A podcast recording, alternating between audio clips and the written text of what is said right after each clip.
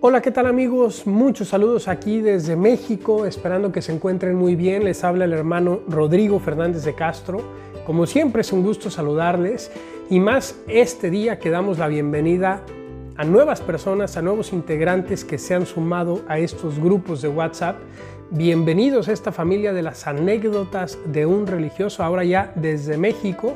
Ya saben que hace una semana llegué de Roma para empezar mi nueva misión en la ciudad de Guadalajara, en la Perla Tapatía, la ciudad donde está el equipo de fútbol del que soy fan desde que era pequeño.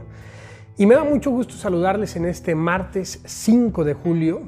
Hemos pasado ya ayer el día que se celebra la independencia de los Estados Unidos y mandamos también un saludo a todos los americanos, a todas las personas de Estados Unidos que nos escuchan, que son parte de estas anécdotas.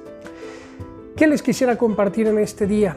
Bien, pues les dije el domingo en el podcast de hace dos días que acababa de llegar al mar a tener unos días de vacaciones, unos días de descanso antes de empezar ahora sí el trabajo duro, el trabajo emocionante y apasionante que me espera. Y les compartía el domingo una anécdota fruto de estos días de descanso. Pues hoy les quiero compartir otra que reflexioné el día de ayer lunes mientras caminaba un rato ahí por el mar, por la playa, ustedes saben muy bien que el mar tiene muchas gaviotas. Hay muchas gaviotas siempre en, las costas que están ahí sobrevolando, buscando los peces para poder alimentarse.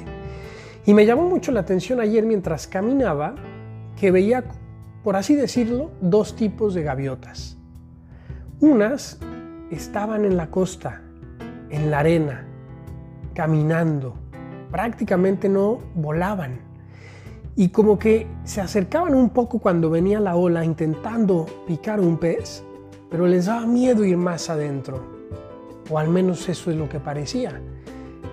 Y pasaban los minutos, pasaban los minutos y veías que no lograban pescar nada porque los peces no estaban en esa parte, los peces estaban más al fondo.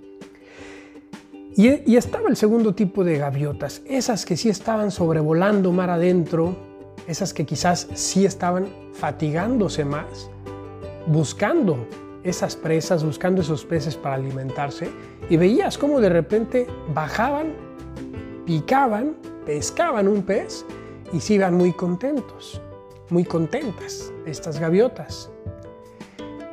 ¿Qué lección tan grande aprendí el día de ayer, queridos amigos? Viendo esto, viendo este espectáculo, lo llamo así, espectáculo de la naturaleza, y es el hecho de que nosotros podemos tomar dos actitudes muy distintas delante de nuestra vida, delante de los retos que tenemos por delante. Nuestra vida tiene muchos retos que hay que enfrentar y que podemos simbolizarlos muy bien con ese pescar que tiene que hacer una gaviota. Podemos intentar hacerlo desde la costa, sin riesgos, sin aventura, sin ir un poco más allá de nuestra comodidad y nunca vamos a lograr resultados. O podemos tomar la actitud de estas gaviotas que estaban mar adentro, arriesgándose el pellejo, cansándose, pero lograban los resultados. La vida, queridos amigos, nos presenta estas dos opciones.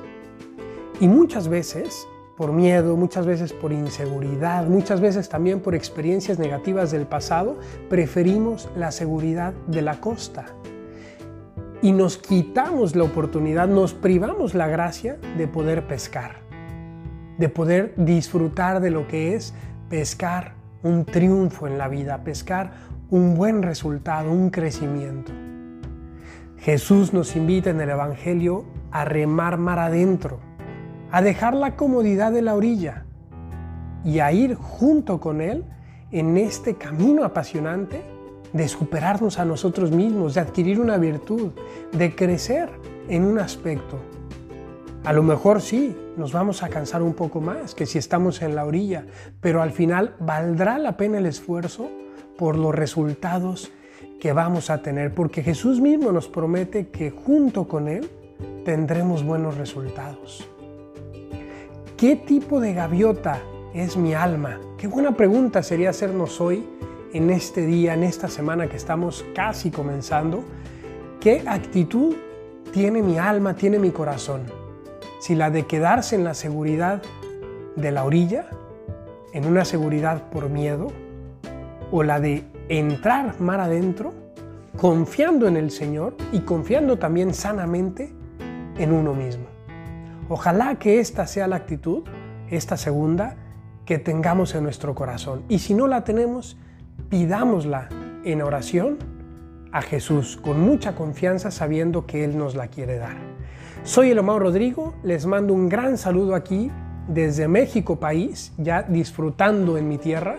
Que Dios les bendiga a todos, cuenten con mis oraciones y les pido también sus oraciones.